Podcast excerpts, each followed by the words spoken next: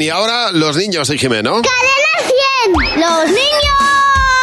¡Sí, Hola Jimeno, buenos días. Hola Javi, hola Mar. Pues, ¿Cómo estáis, Jimeno? Bueno, pues flipando con nuestros padres. Eh, Sabéis que sois una caja de miedos.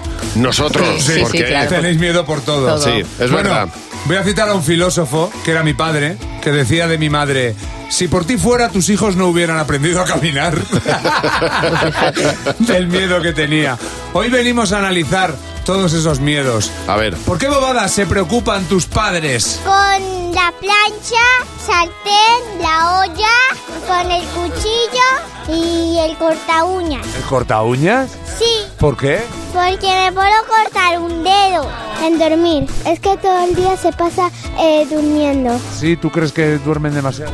Sí, pero luego se levantan porque a veces mi hermana se come un caramelo que le da miedo que se lo trague. ¿Y tú crees que eso no tiene importancia, verdad? No, pues porque luego lo echa en la caca. Oye, Sara, ¿con qué cosas se preocupan mucho tus padres? Siempre me dicen, no metas el dedo entre las mesas. ¿Y tú metes los dedos entre las mesas? No, nunca lo he hecho. Son un poco medicas. Con las esquinas de las mesas, porque me puedo dar. Y te parece una bobada que se preocupen por eso, ¿no? Sí, porque tengo cuidado, porque no soy un bebé. ¿Por qué los tratan como a bebés? que Les dará pena porque nos estamos haciendo mayores. Por limpiar la caca de los gatos. Tengo unos gatos que siempre están cagando. A ti no te preocupa. No, es muy normal que un gato cague.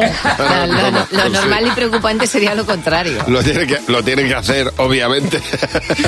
Es que se preocupan de cosas naturales. De todo, de todo y por todo. Que queréis gatos que se hagan la pirólisis, no puede ser. Muchas gracias, Jimeno. A vosotros. Adiós, Jimeno. Chao.